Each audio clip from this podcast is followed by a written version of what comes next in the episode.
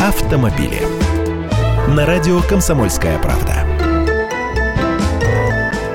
Здравствуйте! В этом году 52 должника из Москвы с неоплаченными дорожными штрафами не смогли выехать за границу. Это касается как штрафов ГИБДД, так и выписанных столичными инспекциями МАДИ и АМПП за нарушение правил остановки и стоянки и неоплаченную платную парковку.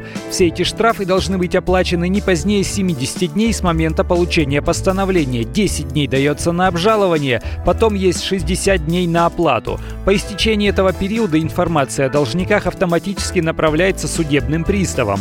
Пристав обращается в суд с заявлением об установлении для должника временного ограничения на выезд из России. И все, человека прямо с чемоданом и путевкой в руках не пускают в самолет на пограничном контроле.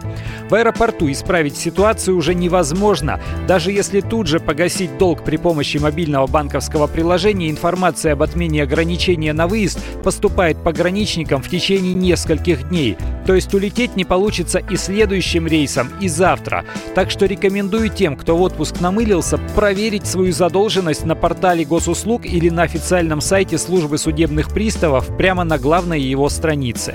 Есть и другие способы прижать должника автомобилиста. Уже в течение полутора лет можно приостановить действие права управления транспортом. И тут масштаб бедствия уже больше. В минувшем году в России водительских удостоверений на время лишились более 288 тысяч должников. Приставам удалось взыскать больше 3 миллиардов рублей.